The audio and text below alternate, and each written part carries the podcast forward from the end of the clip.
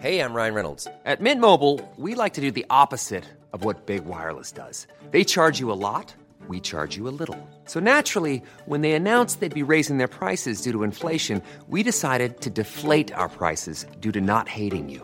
That's right. We're cutting the price of Mint Unlimited from $30 a month to just $15 a month. Give it a try at mintmobile.com slash switch. $45 upfront for three months plus taxes and fees. Promo rate for new customers for limited time. Unlimited more than 40 gigabytes per month. Slows. Full terms at mintmobile.com. Queridos amigos Mindfactors, redoble de tambor. Música emocionante. Bienvenidos al programa número 100 de Mindfacts. ¡La locura en las calles! ¡Gente desbocada! Y aquí nosotros haciendo el bobo como siempre. Bienvenidos a esta edición número 100 de Mindfacts. Eh, la verdad es que lo pienso.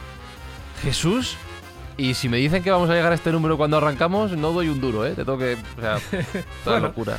Yo creo que eso es lo, lo correcto. Uno cuando empieza nunca sabes la duración que va a tener. Yo creo que lo importante es poner toda la masa, toda la energía, toda la carne y, y sobre todo, pues todo nuestro, nuestro buen hacer. Y a partir de ahí, pues cada programa es único, es diferente e intentamos que, cada, que el siguiente pues sea todavía mejor. O sea que yo creo que no hay que ponerse nunca perspectivas de que vamos a llegar a 100 o vamos a llegar a 200, porque basta que lo digas para que no llegues. Ya, eh, además aquí somos muy de masa, muy de energía, pero sobre todo muy de carne, que es algo que compartimos mucho cuando También, también. Eh, mira, Espinosa, escúchame estos números, ¿eh? A ver. Llevamos, este es el episodio número 100, en el momento de grabar este episodio, llevamos más de 1.277.000 escuchas en total. ¿Pero qué me dices? Un millón, un millón trescientas mil, vamos a dejarlo ahí. Sí, redondea. ¿Qué te parece? Me parece alucinante. Es tremendo, ¿eh? Alucinante. Tremendo. Y además Hemos engañado un millón trescientas mil veces, tío. Efectivamente. Y no solo eso, no solo eso. Normalmente los podcasts son mm, lo más escuchado en los países donde se graban. Mindfax no es una excepción. El 43%, por redondear, de la audiencia Sí. de Mindfax en estos dos años, en estos, sí, dos años, 100 programas, viene de España. Sí. Pero eso quiere decir que más del 50% viene de fuera de España, que eso me alucina, no es habitual. Porque son más inteligentes. Eh, O no, porque están escuchando Mindfax. Bueno, también es verdad. Claro. Entonces, Sí. un 21 de México, 21%. Ah, gran país. Casi un 10 de Colombia. Otro gran país. Seis y medio de Argentina. Mira, también. un 3% de Chile, 2 de Perú, de Estados Unidos otro 2%, o sea que fíjate, estamos eh, ampliando fronteras. O sea, nuestra segunda gente que más nos escucha después de los españoles son los mexicanos. Los mexicanos, sí, sí. Que- sí. bueno, claro, ahí país más está. raro? ¿Cuál sería? el país más raro, pues mira, el país, es que aquí hay un montón, mira, voy a decir la lista que tengo delante, que no son todos, evidentemente. El Vaticano, dime que Chile, nos escuchan Perú, en el Estados Vaticano. Unidos, Ecuador, República Dominicana, Costa Rica, Guatemala. Paraguay, Venezuela, Panamá, Alemania, Reino. Unido, Honduras, Bolivia, El Salvador, Canadá, Francia, Australia, Nicaragua, Brasil y Uruguay. Toma lista. ¿Qué os parece? Bueno, no hay ninguno raro. No, no, no, es que hay, otros que. No, no, de momento no. Y Sergio, sobre todo, lo más importante es que estos 100 programas de Mindfax han servido no solo para que lo pasemos bien, no solo para hablar de temas que nos apasionan a uno y otro lado del micrófono, sino que además ha servido para ayudar a gente que realmente necesita ayuda. Eso es lo importante. Pues sí, la verdad que es para estar contentos, 100 programas. Honestamente, cuando arrancamos yo no llegué a pensar que haríamos 10. Eh, el límite inicial eran 6. Sabía que si hacíamos 6 podíamos hacer alguno más, pero no, no, no 100 ni mucho menos, con lo cual, bueno, pues muy contentos. Y ha servido para pasarlo muy bien, para entretenernos mucho y para ayudar a mucha gente. Pues mira, hemos, hemos hecho que los Reyes Magos lleven juguetes a más de 500 niños que no les tocaba. Hemos donado a dos bancos de alimentos distintos más de una tonelada y media de alimentos. Hemos regalado en dos ocasiones material pediátrico para aquellos niños que, bueno, pues que también tenían dificultades y son más pequeños. Eh, hemos recientemente donado una vez más material pediátrico para la guerra de Ucrania y seguimos trabajando en todas nuestras buenas acciones que se hacen posible gracias a las escuchas de los oyentes. o sea que Y para estar Esto contentos. es gracias a vosotros, amigos Mindfactors, que nos escucháis, que nos apoyáis y que nos seguís. Así que sin más dilación, que la intro ya es generosa, bienvenidos al programa especial, edición número 100 de Mindfacts. Buscamos los límites de la ciencia, el futuro de la tecnología, el alcance de la mente humana. Esto es Mindfacts. Bienvenidos a Mindfacts, donde cada semana buscamos los límites de la ciencia, de la tecnología y de hasta dónde es capaz de llegar este mismo podcast. Jesús Callejo, enhorabuena por los 100 programas. Muchas gracias. Enhorabuena compartida para todos vosotros. al- Cada uno aportamos nuestro granito de arena. Eso es, Alberto Espinosa, enhorabuena por los 100 programas. Pues sí, un placer. Además, lo mejor es la parte de la ayuda de este podcast. Eso es lo, que, sí. es lo que más me importa. la verdad. Y, y esa es la pregunta que le quiero hacer a Sergio. Sergio Cordero, enhorabuena por los 100 programas y cuál es eh, la campaña en la que estamos metidos ahora. Pues mira, como os estaba comentando, eh, la semana pasada hicimos una donación de material pediátrico que pondremos las fotos. No, somos muy, muy ágiles para poner fotos, pero pondremos las fotos de la donación que hicimos a Protección Civil para llevar a esos niños recién nacidos a Ucrania nuestra mejor ayuda. Y estamos involucrados en una recaudación de fondos para World Central Kitchen, que es la ONG del chef José Andrés, que está haciendo una labor estupenda representándonos orgullosamente a todos los españoles eh, pues dando de comer a la gente que más le hace falta allí donde se le necesita. Ha estado en La Palma, ha estado en Gran Katrina, ha estado en Puerto Rico y ahora en Ucrania, dando el callo en primera línea. Con lo cual vamos a ayudar en lo que podamos a hacer una donación para que no pare su buen hacer. Esas fotos saldrán en nuestro Twitter, arroba mindfax-bajo, arroba mindfax-bajo, y mediante nuestro usuario de Twitter y mediante nuestro correo electrónico, que ya os dijimos aquí en el programa, hemos recibido una serie de preguntas especiales para esta edición número 100 del programa. Eh, no hay más guion que, este, ¿vale? que estas preguntas, así que vamos a ver qué sale. Bienvenidos al programa número 100. Hiring for your small business? If you're not looking for professionals on LinkedIn, you're looking in the wrong place. That's like looking for your car keys in a fish tank. LinkedIn helps you hire professionals you can't find anywhere else, even those who aren't actively searching for a new job but might be open to the perfect role. In a given month, over 70% of LinkedIn users don't even visit other leading job sites. So start looking in the right place. With LinkedIn, you can hire professionals like a professional. Post your free job on linkedin.com/people slash people today.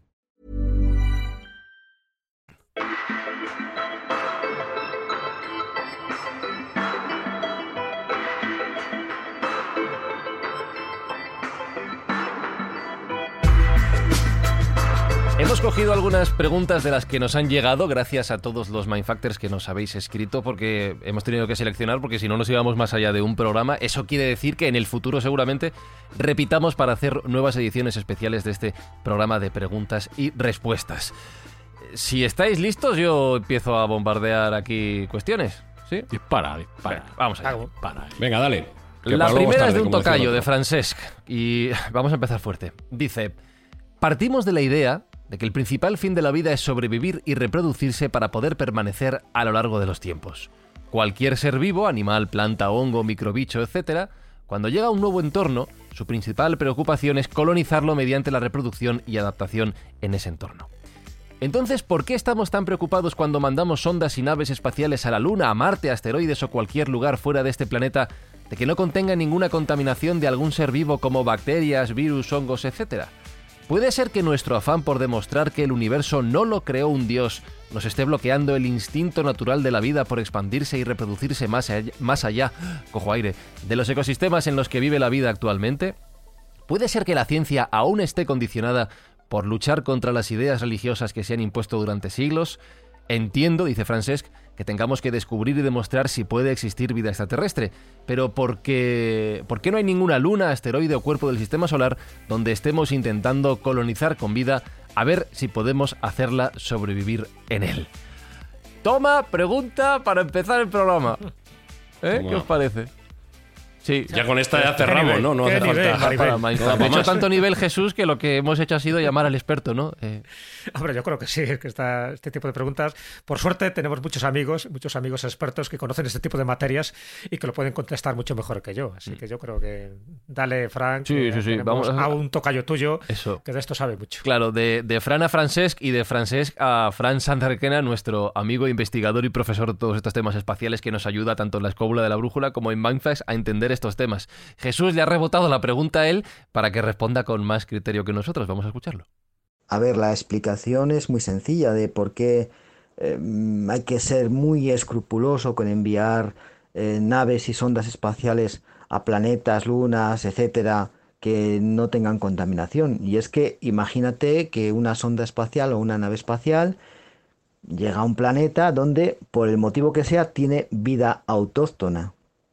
Si nosotros enviamos un virus y una bacteria, puede ser que afecte a esa vida autóctona y evidentemente eso pues hay que evitarlo. de la misma manera, también tenemos que evitar que cuando traemos algo del espacio exterior, pues eh, no exista el problema de la contaminación cruzada. Es decir, de la misma manera que nosotros no queremos contaminar a través de diferentes, eh, pues eso, bacterias, virus y tal, pues tampoco queremos traerlos a, a la Tierra, lógicamente. No sea que, aparte de este maldito bicho que tenemos ahora, y no me refiero a Putin, que también, eh, pues eh, de alguna manera, pues la vida de las personas o cualquier vida existente sobre la Tierra se ve afectada por vida extraterrestre. En fin, creo que la cuestión es bastante clara. Y además, esto Jesús, fíjate que estamos hablando de exploraciones espaciales, pero esto es tan antiguo como la propia historia humana en cuanto a las exploraciones terrestres. Cada vez que hemos ido civilizaciones humanas a otros lugares donde no estaban, se han llevado enfermedades, han aniquilado muchísima gente sin pretenderlo, con lo cual es un motivo que no uh, está lejos de, nuestro, de nuestra historia, de nuestro día a día. No, pero es algo normal. Eh, la vida se compone de bacterias, de microorganismos, de virus, y evidentemente pues hacen también su función. Eh, lo ha hecho eh, a lo largo y ancho de la humanidad con estas exploraciones que a veces involuntariamente han producido genocidios y los genocidios los producen en gran parte pues eso los virus la viruela en concreto la peste si no ha matado a población y claro ocurre lo mismo con pues con esto, con la, la, paspermia, lo que se llamaba la paspermia, ¿sabes? La teoría está un poco genérica diciendo que evidentemente todo el universo está lleno de vida, todo, todo tiene semillas de vida, entonces se van trasladando de un sitio a otro a través de meteoritos, a través de cometas y por supuesto eh, podemos trasladarla a través de las naves espaciales. Fijaros que solo en la Tierra tenemos 313 meteoritos que han llegado de Marte son marcianos. Y algunos tienen bacterias. Sabemos que las bacterias son también organismos estromófilos que pueden estar permaneciendo en letargo durante muchísimo tiempo y en algún momento activarse. Está claro también que nuestras exploraciones a la Luna y a Marte estamos llevando también algún tipo de bacterias. Otra cosa es que esas bacterias pues eh, se reproduzcan y haya pues un cambio, ¿no? Un cambio biológico en esos planetas, en esos satélites. Pero es que ya lo ha habido aquí también en la Tierra. Ya sabes que incluso hay unas teorías bastante sesudas diciendo que la primera manifestación de vida se produce por esa paspermia, pero una paspermia además inteligente. Es decir, no llegada accidentalmente por un cometa o por un asteroide, sino directamente por una nave espacial. Esa la teoría la mantenía Francis Crick, que era un premio Nobel, ni más ni menos, un premio Nobel de química, uno de los que estudió y, y estructuró nuestro ADN ¿no? en forma de espiral. Bueno, pues te quiero decir que si los grandes científicos piensan que ya la vida se ha generado de esta manera, ¿cómo no es posible pensar que hemos ya introducido accidentalmente bacterias pues en la Luna, en Marte. Otra cosa es el resultado y la finalización y el desarrollo evolutivo que vayan a tener. O sea, que esto es tan, tan real y tan viejo ¿no? como la propia vida. Y tú lo decías, Fran, en la Tierra ya hemos hecho unos cuantos desastres introduciendo eh, virus, introduciendo gripes, introduciendo viruelas, a veces de forma accidental y otras veces de forma consciente. Pero está claro, la vida se manifiesta de todas las maneras posibles y no siempre como nosotros nosotros deseamos. Hmm. A este respecto, y si alguien quiere ampliar, yo quiero recomendar un libro que a mí me fascinó en su momento y que puede ser además el precursor de alguno de los libros de Harari, concretamente el de Sapiens, que es eh, de Jared Diamonds, eh, Armas, Gérmenes y Acero. Eh, amplía muchísimo acerca de cómo los europeos, bueno, pues de forma mm, no intencionada, pero con unos unas consecuencias desastrosas, llevamos una serie de enfermedades a los nuevos mundos que íbamos descubriendo, ¿no? Y eso causó numerosísimas bajas, como se sabe, la conquista de América, etc. El libro es una delicia y, abunda en este concepto y el porqué de este concepto, que además él viene a decir que la domesticación de los animales pudo ser lo que nos hizo a los europeos inmunes a ese tipo de enfermedades, que luego cuando fuimos a otros continentes pues eh, no tenían ese tipo de inmunidad las poblaciones de allí y por eso causamos los estragos que causamos sin desearlo, o, en inicio sin desearlo, porque luego también hay algunos casos em, que se comenta que los británicos en algún momento dieron mantas a los eh, indios originales con, viruela, etcétera. No sé hasta qué punto eh, será cierto. La, maldad del ser humano va para eso y para más, pero... Era verdad eso. Quiero no creerlo, quiero, prefiero pensar que es una leyenda urbana, aunque mucho me temo que tiene tintes de realidad, ¿no? Entonces, ese libro me parece interesante. Otro libro que recomiendo, además del que ha dicho Sergio, es el de Jared Diamond que se llama Colapso. Habla un poco de cómo surgen y cómo evolucionan y cómo colapsan, es decir, cómo se destruyen algunas civilizaciones. Y además de los cambios climáticos, además de las invasiones, también habla del factor virus. Es decir, cómo al final. Sí, el mismo autor, si es el, el mismo autor, abunda, eh, tiene varios, varios Claro, libros y- y- ya de Diamond y es, interesantísimo. Es una persona. Claro, claro. A veces que puede ser demasiado técnico en algunas explicaciones, pero la verdad que merece mucho la pena leer. Y luego también en, en el cine, ya sabéis que la cultura pop es algo que a nosotros nos gusta manejar. Pues también se ha valorado esta opción cientos de veces, ¿no? Así a bote pronto me viene a la cabeza Prometheus, la precuela de Alien, donde hay una, una panspermia eh, orientada, como bien decía Jesús. Recuerdo también una película más reciente que se llama Life, donde una muestra contaminada se va de madre y causa bueno, pues un auténtico problema en, en la Tierra. También recuerdo Annihilation de Alex Garland, una gran película de ciencia ficción donde más o menos lo mismo. Una panspermia acaba con cómo conocemos con la vida en la Tierra. O sea que es un tema en el cual hay eh, mucha alarma y, y que entiendo que la ciencia hace bien en garantizarse, primero, que no contaminemos otros mundos y segundo, que no nos contaminemos nosotros mismos, porque recordemos que de momento no tenemos backup. También tiene una explicación muy sencilla. Si tú quieres buscar vida fuera de tu planeta y te la llevas contigo y la colocas allí, ya no sabríamos si la vida que hemos encontrado allí es nuestra o es de fuera o es propia. Sí, ya Por pasó. eso- De hecho, ya pasó. Claro. La sonda Viking, cuando llegó a Marte en los años 70, tuvo unos, unas mediciones extrañas de metano, etcétera, y algunos, bueno, pues que eran más escépticos, eh, propusieron que era eh, en- contaminación que llevaba la propia sonda. No sabemos hasta qué punto es cierto o no. Y sí que hemos, ya notado en este podcast alguna vez, eh, visto la posibilidad de que nuestros satélites, incluso habiendo sido esterilizados, lleven extremófilos y lleven es. bacterias eh, que no estaban, no estaban previstas. Con lo cual es bastante sencillo portar esa vida hacia afuera, con lo cual pues hay Claro. que ser extremadamente cuidadoso. Claro, pues si no, nunca sabremos si es de verdad eh, de fuera o, o es, o es algo que hemos traído nosotros desde aquí. A mí me encanta que Sergio recomiende películas porque como no he visto ninguna es un mundo por descubrir para mí, ¿verdad que sí? ¿Verdad que sí? Soy muy feliz. Muy feliz en Mindfacts. Vamos con la siguiente pregunta que además tiene relación con esta parte que planteaba Francesc sobre la voluntad del ser humano de jugar a ser Dios de alguna manera.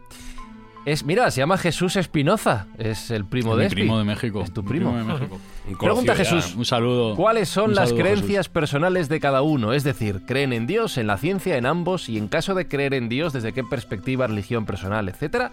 Gracias. Me llama la atención, Jesús, en la pregunta que haces, lo de si creen en Dios, en la ciencia o ambos, porque creo que es una contraposición que a veces se hace, pero que no tiene. O sea, se puede creer en las dos perfectamente. Y si queréis, rompo el hielo yo, porque esta es una pregunta. Eh, yo no soy creyente en Dios, no soy creyente en Dios. Soy eh, criado y, y crecido en colegio de curas, de sacerdotes, pero no soy creyente. Eso no ¿Y tiene implica- relación una cosa con la otra? Eh, no, que me he dado cuenta de que no, evidentemente, de que, de que muchos colegios de sacerdotes son una fábrica perfecta de ateos y agnósticos. Pero más allá de eso, lo que sí que creo que es importante son los valores de la religión, en este caso católica, que es la que predomina en España y ha predominado en las décadas eh, anteriores. Eso sí me parece súper importante, pero desde el punto de vista de la creencia, yo particularmente no, no soy creyente.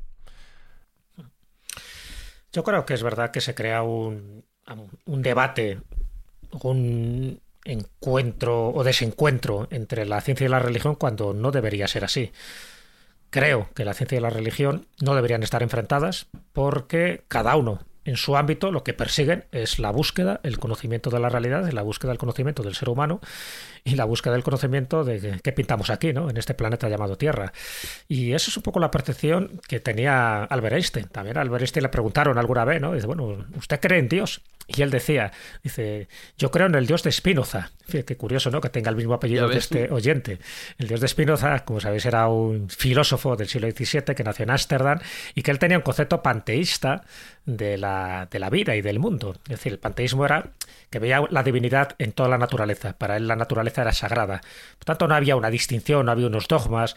Eh, y, ese, y esa creencia, yo creo que por ahí van los tiros. Yo también me apunto un poco a esa, a esa hipótesis. Yo no soy creyente de ninguna religión convencional. Yo conozco más o menos todas las religiones que ahora mismo eh, hay en el mundo. Creo No seas modesto, hombre, más, más que menos, no seas modesto.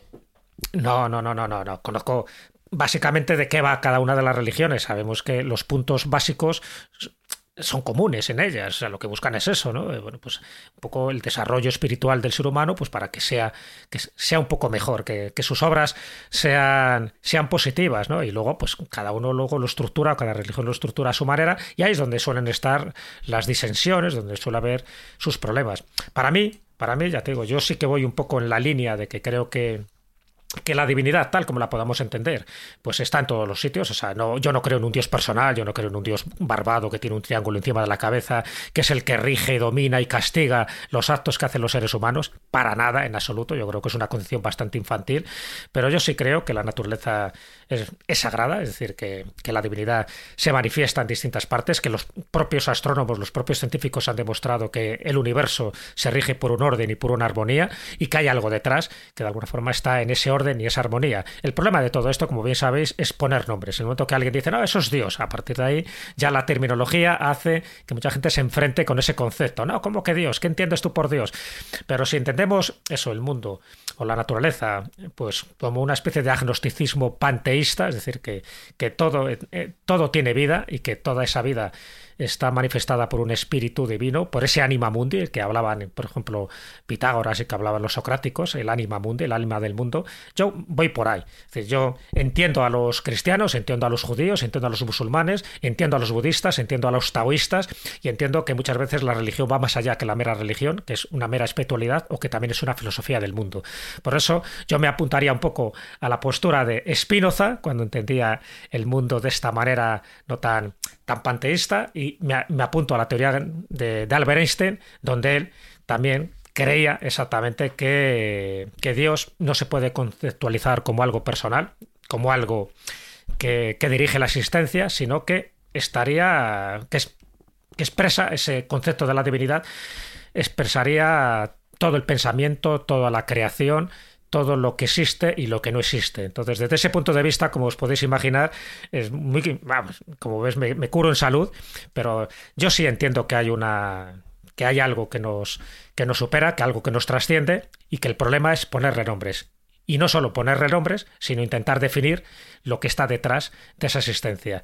El que es ateo lo respeto, el que se lo cree todo también lo respeto, pero creo que entre el, ateísmo más recalcitrante y la credulidad más fanática, creo que hay un campo intermedio donde todo se puede explicar. ¿O no? Muy mindfax eso. Sergio. Venga, voy yo. Venga. Eh, mi posición no ha sido inmóvil en este campo. Eh, yo he tenido diferentes creencias de un extremo a otro, además. Cuando era muy niño era creyente y practicante, rezaba, porque era un poco también lo que me habían enseñado. Eh, a medida que fui creciendo y haciéndome adolescente, iba rayando más con el agnosticismo. Luego me di cuenta que el agnosticismo se me quedaba corto y me hice ateo radical, pero tuve un episodio en mi vida que fue la muerte de mi padre, y digo la muerte porque estuvo 17 minutos muerto, que me hizo encomendarme a, la desesperada a lo más alto. Y esa llamada tuvo respuesta.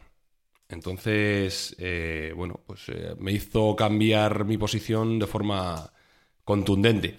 Es cierto que ahora mismo no tengo tampoco una creencia en un dios estereotipado, pero sí que estoy lejos de la posición del ateísmo e incluso un nivel por debajo del agnosticismo. De todas las religiones que conozco, que yo no tengo la fortuna de tener un conocimiento tan amplio como puede tener Jesús, pero conozco algunas, la que más me representaría sería el budismo. Primero porque me tira mucho Asia y lo que he visto allí me, ha gustado, cómo, cómo imbuye e influye eh, a, la población esa religión. Tengo grandísimo respeto por los valores cristianos y creo que es una bendición para nosotros europeos tener esa ascendencia cristiana, que es una religión donde se predica la bondad, básicamente. Pero prefiero el budismo en el ámbito de que considero más que es mm, más sencillo obtener la salvación por el conocimiento que no por la fe. Y eso del budismo me interesa mucho, el autoconocimiento y el descubrimiento del mundo y el descubrimiento del mundo interior. Por eso el, budismo me atrae. Creo bastante en el karma, creo bastante en el karma, creo que hay una energía general por encima de todo que pues, se puede confundir también con estos criterios religiosos donde lo que das es lo que recibes y viceversa. Sí que creo mucho en esa ley. Y sobre todo creo en las personas. Yo creo en las personas. Creo que el hombre es bueno por naturaleza. Y aquí tenemos un gran ejemplo. Cuatro personas que desinteresadamente están poniendo su tiempo, recursos y esfuerzo para hacer un bien mayor, que es ayudar a los que no tienen o a los que están en peor posición que nosotros, y sin esperar nada a cambio, más allá de, bueno, pues de, de pasarlo bien y de disfrutar unos de otros y, bueno, pues indirectamente de tener esa repercusión, pues eh, me hace pensar que hay gente buena. Yo en esta pantalla de Zoom que tengo delante, evidentemente hay gente buena y hay gente muy, muy buena. Y si eso lo extiendo, considero que la mayoría de los seres humanos son buenos y bondadosos. Y lo estoy viendo con la respuesta que está teniendo la guerra de Ucrania, lo estoy viendo con, con determinados gestos que me hace pensar que la gente es menos egoísta de lo que pudiera aparentar en un inicio. Con lo cual sí que tengo una fe ciega en el género humano. Uh -huh. Speed. Eh, bueno, yo creo que la energía ni se crea ni se destruye, solo se transforma. Creo que la energía es igual a la masa por la velocidad de la luz al cuadrado. Creo en la dualidad eh, onda-corpúsculo. Creo que la fuerza es igual a la masa por la aceleración. Dicho todo esto, yo igual que Fran vengo de un colegio religioso. Yo evidentemente como el 90% de los españoles bautizado e impuesto una religión católica desde el nacimiento. Y yo respeto muchísimo las creencias de todo el mundo, pero creo que la religión es una cosa mm, que ha traído más mal que bien a la humanidad, pero no por la creencia en sí, sino por su uso por las jerarquías de, las diferentes religiones. Se ha usado para, para manipular a la gente, para tenerla en la ignorancia y pues no creo. No creo en esa, no creo en eso. Eh, ¿Que hay algo más por encima de nosotros? Sí, claro que lo hay. Algo que va a poder explicar, que no puede explicar la ciencia actualmente, una energía, un, un tipo de energía, algo así, que no lo podemos explicar, pero que tiene una explicación científica. Y eso es lo que creo. No creo en un dios mm, barbado, como dice como dice Jesús, que rige los destinos de la humanidad, ni en 400 dioses hindúes que con brazos y con forma de elefante, ni en un Alá eh, que es compartido por las tres religiones, el cristianismo, el judaísmo y el y el y el islam. Y el islam. Y el islam eh, que hace y deshace y, y en, en, un antiguo testamento nos, es muy malo y luego de repente se vuelve muy bueno. Eh, no, no creo en eso pero sí que tengo una creencia de que hay algo por encima que rige nuestros destinos de alguna manera que no, que no podemos entender, pero porque todavía la ciencia no lo puede medir y no lo puede explicar, pero lo explicará. Señores, el nivel está alto.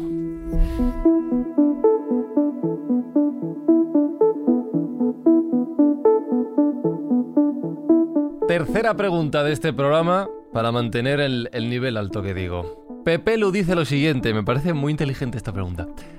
¿Cómo podemos estar seguros de que la nuestra es la materia y si existe un antiuniverso, allí existe antimateria? O a lo mejor los anti somos nosotros, tienes razón, Pepelu.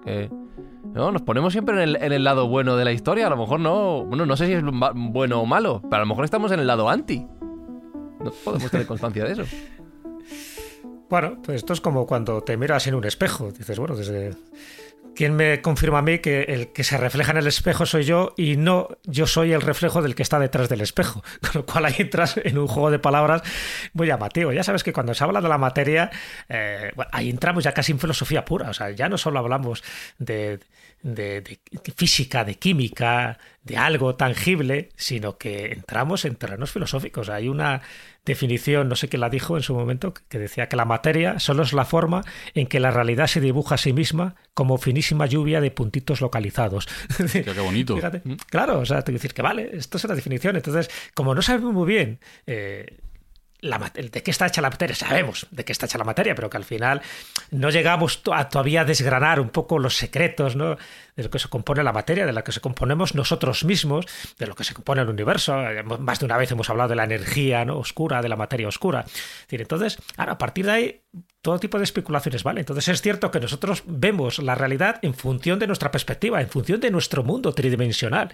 Pero acordaros que los astrofísicos hablan de que posiblemente haya 11 dimensiones. ¿Cómo se vería la realidad? ¿Cómo se vería la materia estando en una cuarta, una quinta, una sexta dimensión? Pues totalmente diferente a lo que estamos diciendo ahora.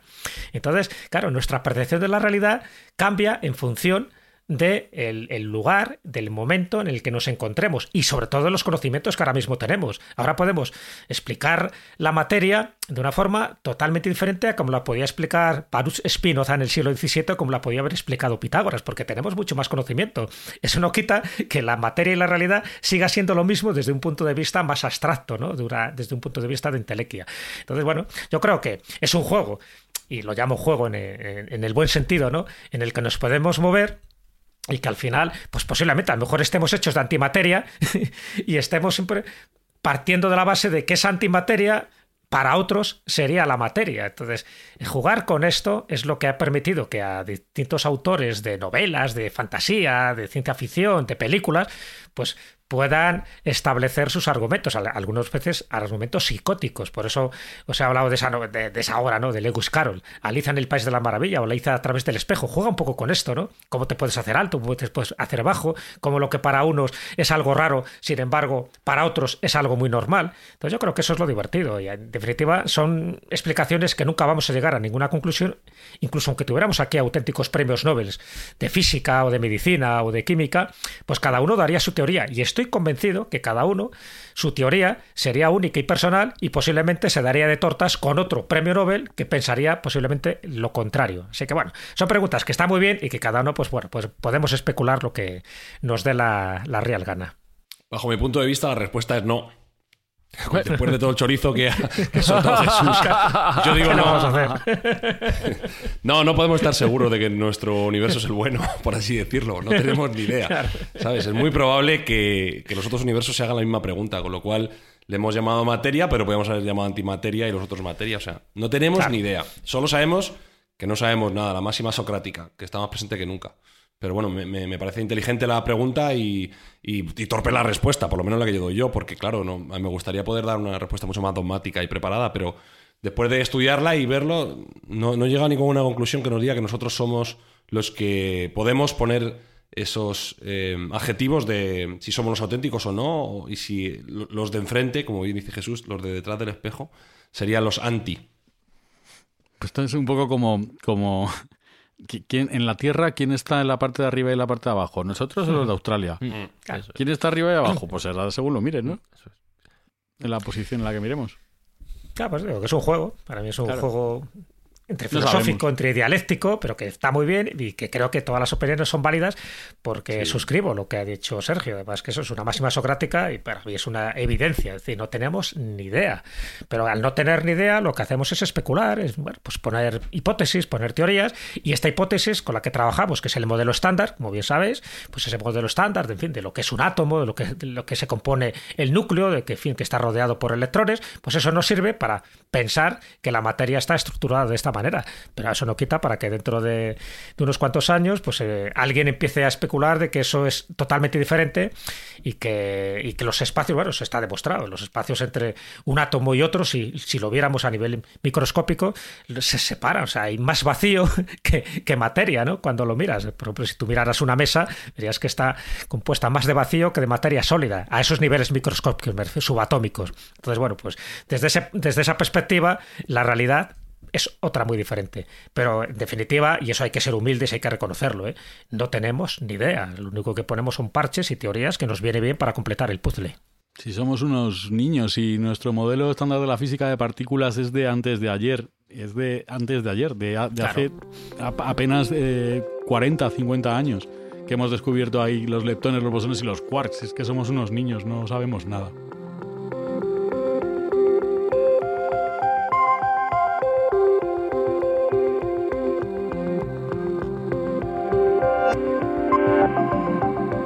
Siguiente pregunta. Voy a. Está un poco para descansar las cabezas que ahora mismo están un poquito estresadas, ¿vale? Y esta es para ti, Espi. La firma. ¿Para Así es para ti. A Carnerero, que pregunta lo siguiente: Si Heineken usa el verde y Cruzcampo usa el rojo, olvidaos de las cinco estrellas. No sé por qué hay un emoticono de un gato aquí, no sé qué tiene que ver. Claro, y dadme criterios sobre cuál sponsorizaría al Sevilla y cuál al Betis. Eh, para los amigos que no conozcan al Sevilla y al Betis. El Sevilla viste de rojo, blanco y rojo, y el Betis de blanco y verde. Así que tu respuesta pues sería. Pues, muy sencillo, tío. Al Sevilla le tiene que sponsorizar a Alhambra, ¿Sí? la Alhambra roja, y al Betis la Alhambra verde. Ajá. Y ya está, y así no. Todos También podría ser Mau, que tiene rojo y verde. No, no pasa nada si Alhambra es del grupo Mouse Ah, o sea que todo queda igual. Entonces, eh, Cruzcampo ni, ni patrocina ninguno.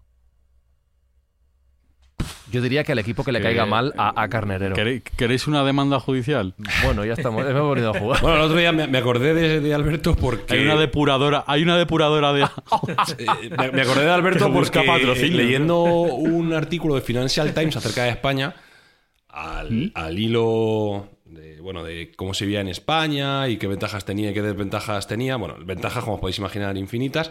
Desventaja, te puedes encontrar con cerveza asquerosa, Cruzcampo, o simplemente mediocre. Y decía Alhambra, que a mí me parece la Alhambra bastante buena para ser mediocre, pero bueno, es verdad que ellos son ingleses, imagino que tendrán más nivel. Entonces, hay, hay más. Están para hablar, de, están pa' hablar de cerveza los ingleses. Están para hablar de cerveza. Pero bueno, yo, Esa que en se, primer lugar, se la beben en un caldo. en Eh, un caldito. mm, Bueno. dos equipos de una de las ciudades mejores del mundo, que es Sevilla, una ciudad espectacular por, por su gente, por su belleza, por su clima, por todo lo que tiene. Eh, yo creo que, por, por no tener estereotipo, Heineken debería patrocinar al Sevilla y Cruzcampo al Betis, porque como me va a dar la sensación de que el Betis es un equipo como más de guasa, pues para la aguantar mejor las, la la, vuelta. la broma. Sí, le doy la vuelta. No, no creo que haya que Sí, fijarse por los colores. Escúchame, además son bastante malas las dos. O sea, es que son del venga. mismo grupo, claro. Venga, son- es que- Amigos- o sea, la gente que nos la... Amigos la del mundo de la cerveza, así, si queréis un invertir loco. un buen dinero en, en patrocinio en Mindfast de vuestro podcast. Pero, no, es la Cruz Campo, pues eso, depuradoras de agua, yo qué sé. Mierdas.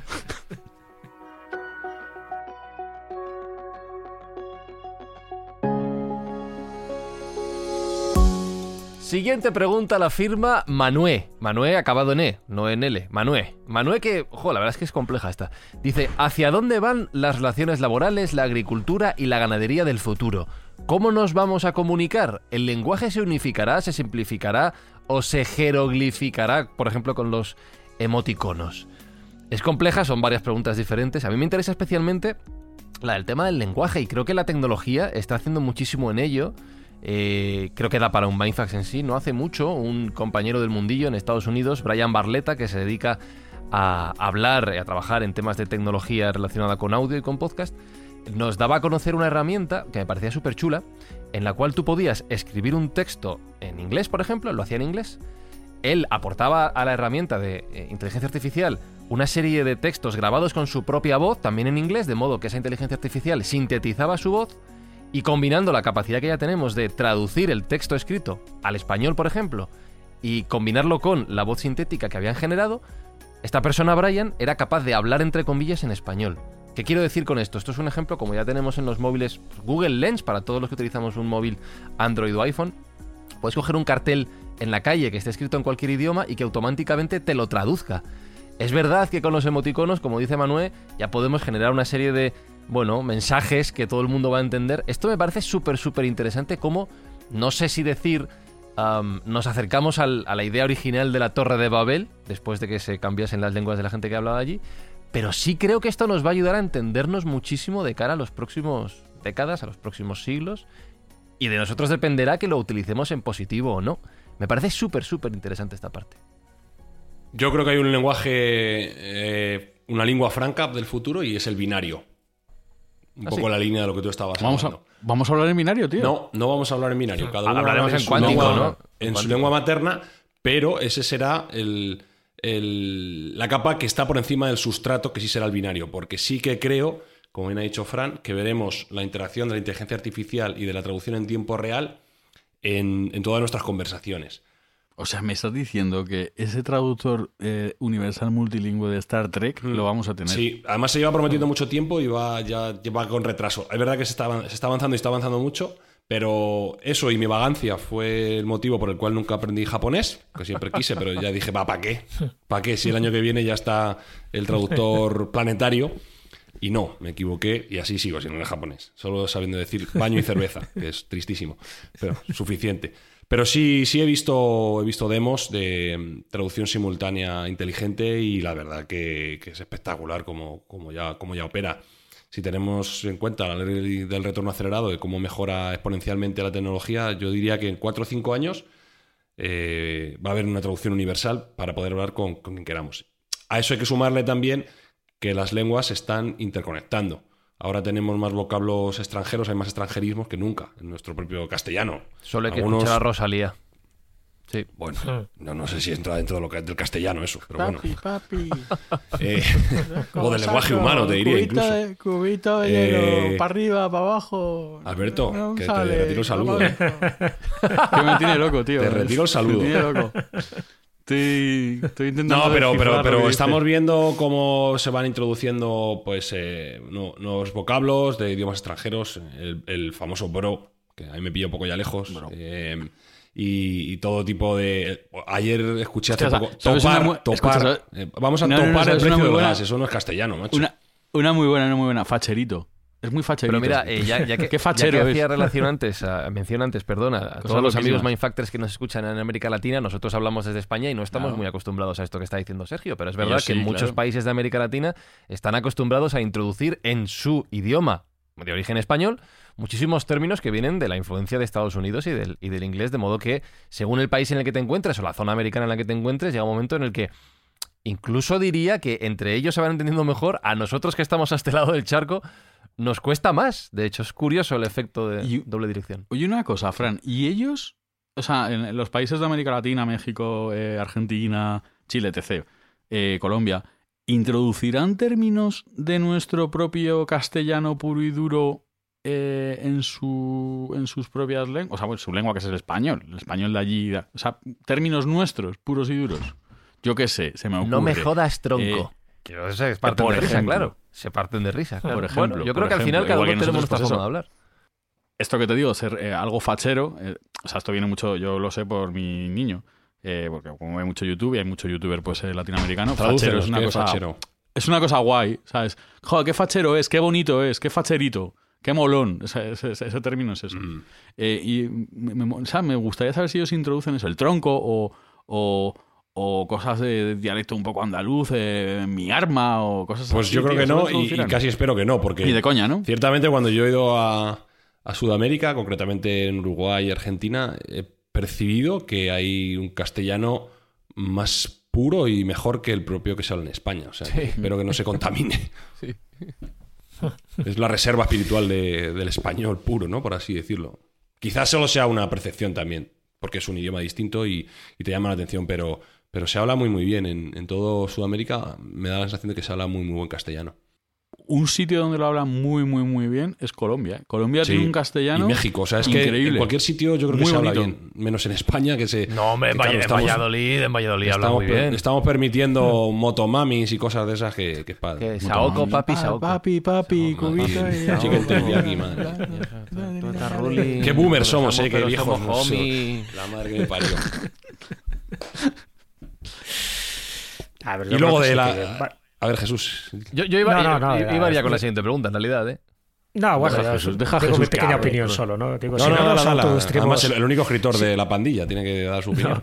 Si no nos autodestrimos antes, yo creo que la tendencia es a ir a una lengua común para todos. Un poco volver a lo de antes de la Torre de Babel, donde había una lengua común por la que se entendía toda la humanidad que había en aquel momento.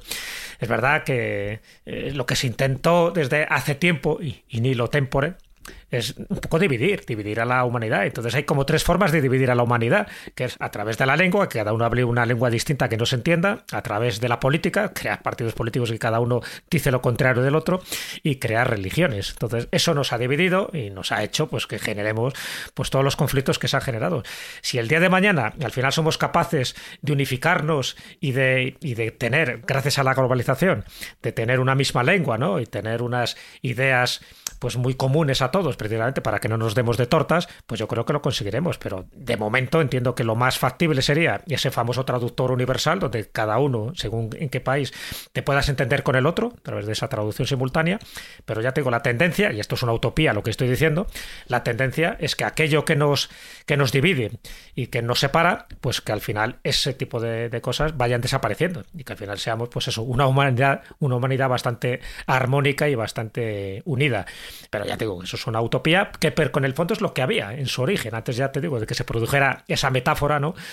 De, de la, de la Torre de Babel. Yo entiendo que sí, que esas son las cosas. Lo que pasa es que interesa, por distintas razones que no vamos a enterar ahora de geopolítica, lo que interesa es que la humanidad esté dividida. Lo que interesa es que nos demos de palos. Lo que nos interesa es que no nos entendamos. o sea, que te quiero decir que a partir de ahí hay una serie de fuerzas oscuras, de fuerzas más sombrías, que lo que interesa es que, que sigamos pues con nuestras disquisiciones y nuestras separaciones. Para algunos lo consideran que es positivo, pero para otros, pues a lo mejor no es lo ideal. Yo creo que la tendencia del ser humano es eso, a la, a la unidad y a la uniformidad y a la armonía. Lo que no quiere decir que seamos todos autómatas y que seamos todos, que, seamos una especie de, de, entes medio tontos, ¿no? Como, como aparece en un mundo feliz. No, no, eh, no voy a esa historia. Voy a un mundo un poco más, más espiritual, mucho más desarrollado y mucho más civilizado. Por cierto, nuestro, nuestro respeto y nuestro lamento por la retirada de Daddy Yankee del mundo del reggaetón que ha anunciado. Joder, de las cosas buenas. Mira, tío, este, de las noticias buenas de estas, que como no tenemos ninguna, es la única eso. Y pensé ya que segunda cruz. Pero, hombre, por favor. Y se hundió, y se hundió. Dejó de fabricar, macho. Con lo de la crisis esta de transporte. sí, pero también semana gris o, vamos, muy negra, eh, sombrecía. En mi caso, por el dolor tremendo.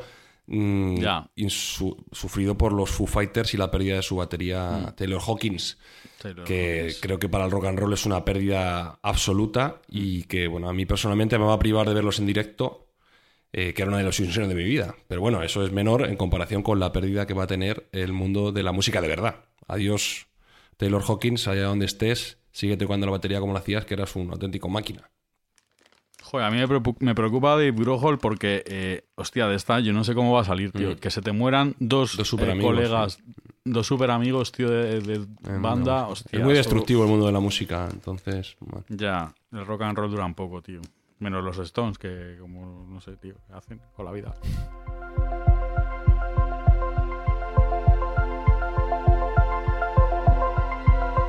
Siguiente pregunta. Dalaher, con H intercalada. A ver, Jesús, esta es muy tuya. ¿Tiene el sexto sentido una explicación científica? Boom. no. Pero la película. La película, sí, sí, claro. Primero porque habría que definir qué es el sexto sentido, ¿no?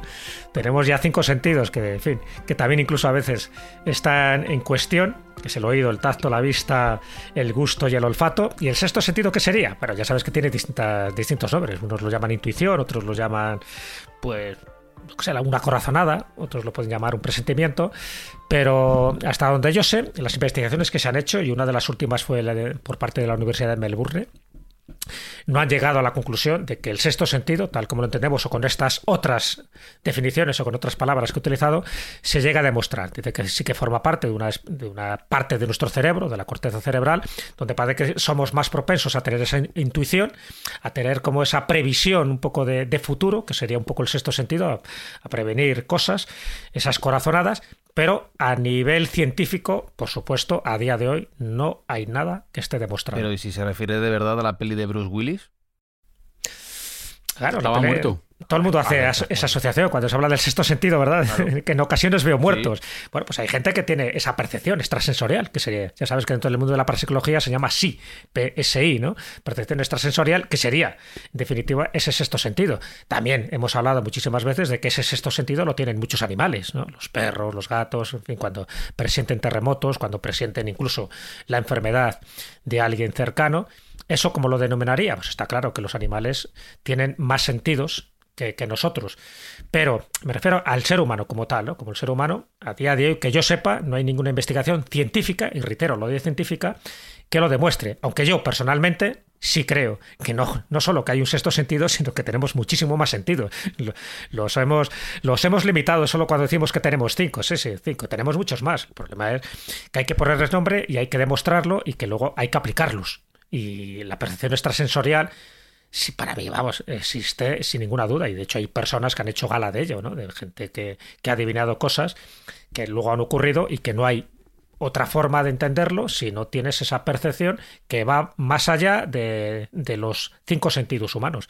Pero demuéstralo, llévalo a un laboratorio y compruébalo. Acordaros de Jay Randy, ¿no? que él daba un millón de dólares a aquel que demostrara que realmente tenía poderes paranormales, es decir, aquel que demostrara que tenía ese sexto sentido. Y os puedo asegurar que ese millón de dólares no se lo dio a nadie. Pero sí que se ha intentado Jesús, además por científicos reputados, como puede ser el caso de Rupert Sheldrake y la teoría de los campos mórficos y la resonancia mórfica, eh, Sí, eso sí. Que, que realmente. Pero le han criticado Sí, sí, muchísimo, le han criticado y no se ha aprobado, pero claro. que se ha intentado dar por, por esa parte una explicación a esos fenómenos psicológicos, como son la intuición y la telepatía, y, y de diferentes autores, aunque ninguno de forma convincente, como tú bien has dicho, o que, o que haya conseguido el consenso de sus pares científicos, sí que se ha intentado dar a- explicaciones a este tipo de Pero comportamientos. yo ahí separaría la telepatía del sexto sentido, fíjate, yo pienso que son cosas distintas. No, bueno, yo te estoy hablando de conexiones dentro. mentales. mm, Ya, eso sí. digamos que no, no son evidentes, ¿no? Que hay un hilo, que- una especie de internet de las mentes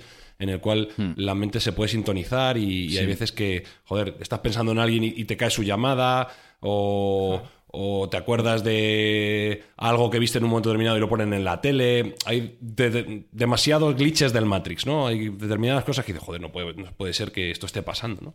Y Rupert Sheldrake era una de las explicaciones que daba. Tío, una. Ya te digo, yo estoy convencido de que existe. Está claro, lo llames como lo llames, lo llamemos campos mórficos, sexto sentido o presentimientos. Yo estoy convencido que existe porque sé que hay personas que han tenido esta capacidad, yo que sé, la arqueología psíquica, por ejemplo. Dentro de la arqueología psíquica, que si un día podemos hacer un mindfuck sobre esto, eh, hay gente que a través de una serie de percepciones utilizando péndulos, utilizando varillas, utilizando lo que queráis, pero sí han sabido dónde excavar y dónde encontrar o huesos o restos arqueológicos, cosa que de otra manera era imposible determinar ese lugar, ¿no? Bueno, pues llámalo como quieras, pero ahí no se utilizó ningún tipo de de, radar o de lidar o de escaneo por láser. Sencillamente es a través de energía psíquica concentrada en un determinado lugar o en un mapa, en un plano, y decir exactamente dónde excavar. Estoy hablando de arqueología psíquica del siglo XIX, no de la de ahora, que ahora tenemos más tecnología para desarrollarlo. Entonces, bueno, pues ahí están las pruebas. O sea, que no sea alguien que tenga una alucinación, sino que dices, lo ha demostrado, por no hablar de los poceros, ¿no? De los, de, de los raptomantes también, cuando son capaces de saber no solo dónde está un pozo de agua, sino a, a los metros que está ese pozo de agua, donde hay que excavar, que te a los 6 metros, a los 12, en tal sitio concreto. Y bueno, os puedo asegurar que las pruebas son infinitas en ese sentido. ¿Cómo lo podemos llamar a eso? Bueno, pues llámalo sexto sentido. Y es verdad que se ayudan de unas, de unas varillas, de un péndulo, lo que quieras. Pero a la hora de la verdad, la teoría es que nosotros, los seres humanos, somos antenas. Somos antenas que recibimos y emitimos señales. Pero si somos capaces de recibirlas y canalizarlas adecuadamente, sí que tenemos una información que otras personas que no tengan esas antenas desplegadas no se enteran. Bueno, pues ahí está. Pero ya te digo, a día de hoy, que yo sepa, no hay ningún, ninguna prueba empírica y científica sobre el sexto sentido. De hecho, hace poco os mandé un artículo del Scientific American, eh, Scientific American, que no es eh, El hola. kiosco de pp.com, eh, analizando eh, la migración, la, las- la- la capacidad de las aves migratorias, que está estudiado que realmente en sus cerebros se pensaba y se piensa que tienen una capacidad de análisis, de, no de análisis, sino de captación de- de- del- del magnetismo de la Tierra. Entonces, de esa manera es como se orientan a la hora de migrar y volver, ir de África a Europa, etc. Que se, ha- se está estudiando en un estudio bastante serio que no es solamente eso, hay algo cuántico.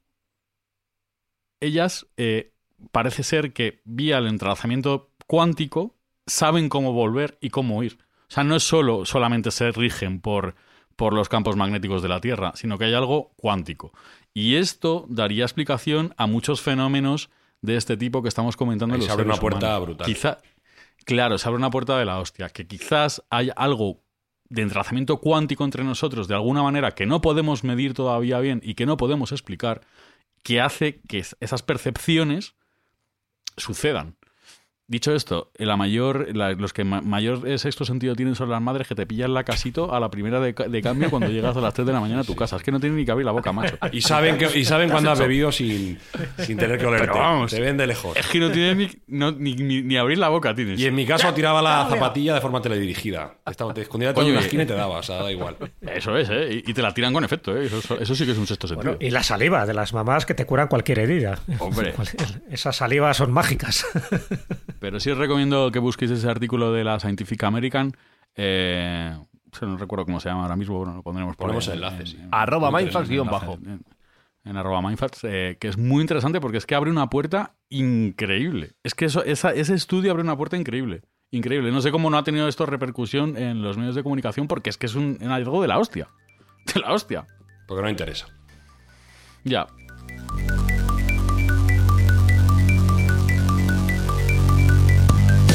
Esta pregunta me deja un poco la casito, como decía Espi. A ver, em, pregunta Alberto. ¿Puede un ser humano fabricar un lápiz por sus propios medios? Eh, o sea, que entiendo que cuando dice por sus propios medios no es utilizando una máquina que fabrique lápices. Eh, entiendo que es con sus propias manos, ¿no? Como, eh, no. Bueno, esta pregunta tiene miga. ¿Tienes tú tiene la miga. respuesta? Yo la he estado siguiendo porque A me llama la atención y la pregunta viene de un, de un autor americano que se llama Tim Urban, que entre otras cosas pues es un biógrafo de Elon Musk, del patrón. Ah, hombre, con bien, lo cual bien, ya bien, es una persona interesante. Ah, respeto. y tiene un podcast, perdona, tiene, no es un podcast, es una, una web que se llama Wait by Why, que es espectacular, donde desarrolla temáticas muy mindfuck. La recomiendo tremendamente.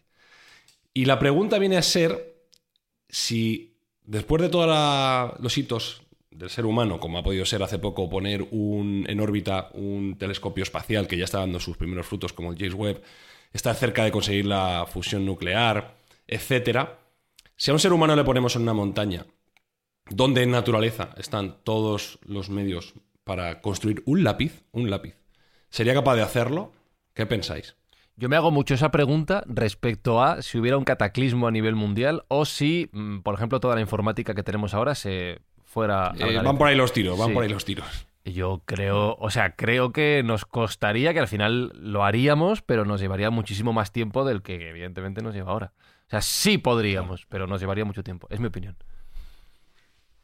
Pues la respuesta es no. O Vaya, no, en, no durante su periodo de vida. Ajá. Tendría que, tendría que ilustrar a sus descendientes a cómo llegar a hacer un lápiz. ¿Por qué? Porque lo que hemos conseguido como sociedad de un modo muy sencillo, vía la especialización, en el momento que una persona no tenga ya no los conocimientos, que estamos dando por sentados que para hacer este lápiz se tendrían los conocimientos para hacerlos, sino las herramientas, tan sencillo como eso. Tendría que minar el grafito, tendría que crear la pintura con los esmaltes adecuados, tendría que obtener la goma para hacer el borrador, tendría que ser capaz de obtener el metal que rodea la goma, tendría que tener las máquinas de precisión adecuadas para poder meterla. Claro, que, que lápiz con Hombre, goma y todo. ¿quieres, bueno, tío? joder, claro, tío, claro, que- Aquí estamos ya. Y estamos- pintado, sí, o estamos sea. Bueno, pues el, el cálculo es que en una vida humana no daría para eso. Aunque tuviera el conocimiento, y fijar cómo dependemos unos de otros, cómo somos de interdependientes unos de otros y cómo descansamos en el conocimiento de otras personas, que algo tan sencillo como un lápiz no seríamos capaces de hacerlo por nosotros mismos. Y esta, esta pregunta tiene un juego adicional, una perversión adicional, que es el juego del hada malvada. El juego de la hada malvada es un hada que se planta delante de la humanidad y la cuestión que presenta es la siguiente. Elimina todas las posesiones físicas, absolutamente todas, edificios, ordenadores, todo lo que tengamos físico lo elimina, pero está dispuesta a devolvérnoslo en el momento en que la humanidad sea capaz de darle a ella un iPhone 13. ¿Vale? La, el hada quiere un iPhone 13. Pues no va a tener iPhone. O- y nos va a devolver nuestro estado de civilización cuando seamos capaces de darle un iPhone 13 que pueda pasar por un iPhone en una tienda Apple. ¿Cuánto tiempo consideráis que vamos a tardar en volver a tener nuestra civilización original? No tenemos nada, solo sí tenemos el conocimiento, no tenemos las herramientas y sobre todo y más importante, no tenemos los medios de comunicación. ¿Cómo habría que hacerlo? Eh, Pues tardaría miles de años, ¿no? O millones. Miles, bueno, millones no sé, pero miles, miles de años, no sé si miles, pero cientos seguro. Ah, quiero decir, Primero, porque- tendríamos que recorrer todo lo que hemos recorrido, quizá más rápido porque tenemos Claro. el conocimiento, desde que estábamos en ese punto.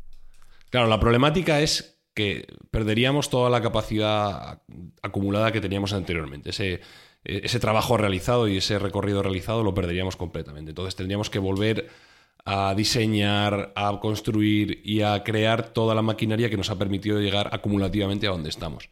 Y sobre todo, y más importante, como os decía, el poder de la comunicación. ¿Cómo? Porque es fácil, o sería relativamente fácil encontrar mil ingenieros que pudieran hacerlo, pero ¿cómo los pones de acuerdo? ¿Cómo contactas con ellos? ¿Cómo los localizas? ¿Cómo sabes dónde están?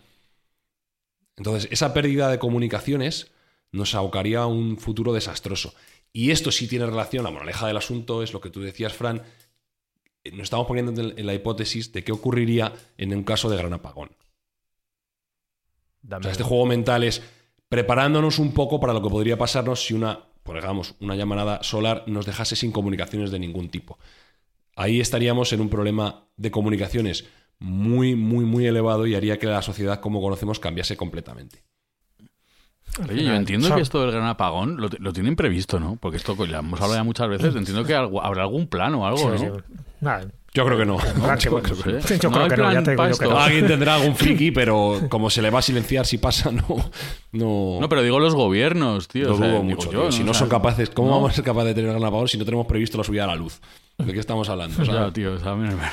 es verdad. Ah, Con el gran apagón, si la cosa durara mucho, los que van a sobrevivir son los agricultores, los que sepan alimentarse del campo, y los cazadores. Con lo cual, No, canales. Claro, es que mucha gente moriría de tipo inanición. Esto es canales. así. Por eso, por eso. Y todos los que dependan de, de la electricidad y de los datos informáticos y tal, pues empezarán a dar vueltas sobre sí mismos. O sea, les crearán unos conflictos mentales tremendos. Pero al final, los que van a sobrevivir son aquellos que se saben defender el- o los que saben. O los que saben alimentarse de la naturaleza, pero para eso hay que conocerlo. Hay que saber. Claro, entonces la conclusión de esta qué pregunta. frutas, qué raíces y todo. Está claro. La conclusión de esta pregunta es que la humanidad es un hormiguero. Una hormiga por sí misma no hace absolutamente nada. Un hormiguero puede hacer cosas muy interesantes. Y la humanidad es un hormiguero. Por nosotros mismos, cada uno individualmente, valemos muy, muy poco. Como entidad global e interconectada, nada nos puede detener. Exactamente. La unión hace la fuerza, por eso te digo. Que esa es la tendencia de la humanidad si no nos destruimos antes, que es esa unión, es lo que os comentaba antes. Y a partir de ahí es cuando podemos hacer muchísimas cosas. Y de hecho, si no, eh, si no hemos hecho más cosas hasta ahora, y mira que hemos avanzado muchísimo a ni- a nivel de ciencia, de tecnología, de cultura, si no, si no hecho más, hemos hecho más cosas porque nos hemos dado de tortas y nos hemos estado matando y hemos estado creando guerras a diestro y siniestro. Si no, ahora mismo ya posiblemente estaríamos colonizando, no te digo Marte, estaríamos ya en Júpiter y más allá de nuestro sistema solar. El problema es que nosotros mismos pues eh, nos retraemos en nuestra evolución sencillamente porque damos más importancia a veces pues eso a aspectos bélicos, aspectos mucho más destructivos que constructivos. Y no aprendemos. a construir Claro. No, pero, pero- pero- porque mi teoría es que este planeta Tierra es un laboratorio. Hemos venido aquí a experimentar y muchas veces para experimentar hay que cometer los errores continuamente hasta que aprendamos. Eh, Conclusión, hay que quererse. Hay que quererse más, por Exactamente, favor. un poco más de amor, un poco más de amor y de Quererse. bondad. Ya sabes que una manifestación superior de la inteligencia no es saber más, sino tener más bondad. Eso, el altruismo, eso es una manifestación superior de la Y inteligencia. leí la cita ayer, creo que, no sé si era de Benjamin Franklin o algo así, leí la cita que, de- no recuerdo de quién era, pero era algo así como la manifestación más elevada de inteligencia es la bondad. Me, me pareció Claro. brutal. Sí, José Antonio Marina, por ejemplo, lo dice, nuestro filósofo de, de cabecera, para mí uno de los grandes filósofos que tenemos en este país y en el mundo, José Antonio Marina lo dice. Y mira que es una persona, para mí, de lo, de lo más inteligente, de lo más cabal, de lo más sensata y de lo más lógica, y lo dice eso, una de las manifestaciones superiores de la inteligencia es la bondad. Pero la bondad, no el buenismo, pues digo que hay que, que especificar. Una cosa es el buenismo entendido a nivel político, que, que es más bien hipócrita, y otra es la bondad pura y dura, es decir, el amor. Y el amor una de las definiciones que tiene el amor es la fuerza que, que une. Esa fuerza es lo que nos tiene que unir. Y hablando de unir, nos pregunta Celeste, esta es la última pregunta, la última cuestión de este especial. Celeste, de que nombre más bonito, macho. Sí, la verdad que sí. Dice, mira, además esto me gusta. Dice, hola amigos Mindfax, saludos de una, guate- de una guatemalteca en Las Vegas. Anda. Celeste, te, te envidio mucho, mucho. Dice lo siguiente, mi pregunta sería, ¿tenéis planteado invitar, planeado, perdón, invitar a miembros de la escóbula? Y no sé yo si eso puede ser una por conjunción. aquí, gente. tú. Ya han Ya, pasado. es verdad que han pasado por aquí ya algunas personas. Hombre, yo dudo mucho, dudo mucho que miembros del mejor podcast en castellano eh, se reduzcan el caché a venir acá. Imagínate. Ah, vamos, creía yo que decías al dicho- contrario, miembros de Mindfax y reducirse a pasar a la escóbula. No, no, no, no, no, Yo, el mejor podcast en castellano, eh, obviando eh, su presentador y su director, tú fíjate. eh, buenísimo, todo lo demás es buenísimo. Todo lo eh, demás. ¿Cómo sería ese programa eh, con un buen director y un buen, y un buen presentador? Eh? Sería Bueno, la. pues eso. Que tiemble, que tiemble Joe Rogan. No, no, aquí somos eh, hermanos pequeños de la escóbula. Como digo, se me acaban los adjetivos positivos para ese grandísimo podcast. Y por supuesto que sí, que tendremos a todos los que quieran venir y, a- y están abiertos de par en par eh, los brazos para que, para que compartamos tortilla y cerveza con, con esa grandísima gente, claro que sí. Ha pasado Canales, ha pasado Ser School. Ha pasado Sí, Díaz también. también. Sí, sí, o sea que Guillermo. podéis buscar los episodios. Y alguno más, y alguno más caerá. Claro. Sí, tenemos que Ah, ir, tenemos que ir completando. Son dos podcasts primos hermanos, por supuesto. Hermanaos, ahí ves. Hay otra manifestación de ese amor. Es una fuerza que nos une a ambos. Además, eh, tanto un programa como otro unidos por lo mismo, por conocer algo más y por intentar ayudar. Y hermanados de las todos, distintas formas que sabemos ayudar. hermanados todos, creáis o no en Dios. Ahora sí, hermanos, podemos ir en paz.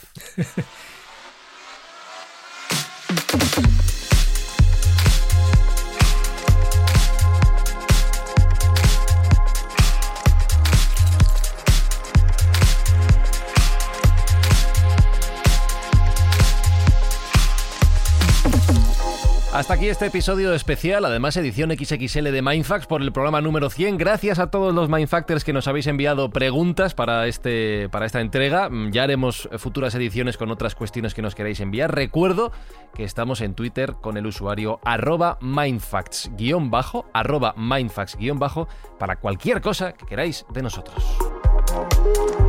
Jesús Callejo, hasta la semana que viene. Hasta la próxima semana con más preguntas y alguna que otra Y respuesta. con más cerveza, Alberto Espinosa. Hasta la semana que viene. Sí, señor. Pues muchas gracias a todos. Ha sido un placer y no me lo he pasado fenomenal. Esto hay que hacer otro de estos que me gusta. Haremos, haremos otro. Y no solo con más preguntas, más respuestas, más cerveza y más temas, Sergio, sino con más ganas de ayudar a la gente que lo necesita. Claro que sí, con más ayuda. Nosotros estamos intentando echar una mano a la gente que más lo necesita. Ahora mismo esa gente está en Ucrania. Hay gente, por suerte, que está en primera línea, como el chef José Andrés y su ONG World Central Kitchen, a la cual estamos ayudando a recaudar fondos y hacer un donativo lo más cuantioso posible para soslayar las fatigas de la guerra y los problemas de la guerra. Queridos Mindfactors, vuestras escuchas lo hacen posible y esto es lo que venimos a hacer a este programa. Aprender, pasarlo bien y ayudar a quien realmente lo necesita. Saludos, abrazos de Fran y Zuzquiza.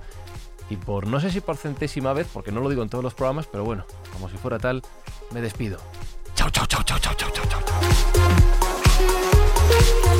Mindfacts llega cada semana a tus oídos a través de Spotify, Apple Podcast, Evox, Google Podcast o tu aplicación favorita. Búscanos en redes sociales. Somos Mindfacts.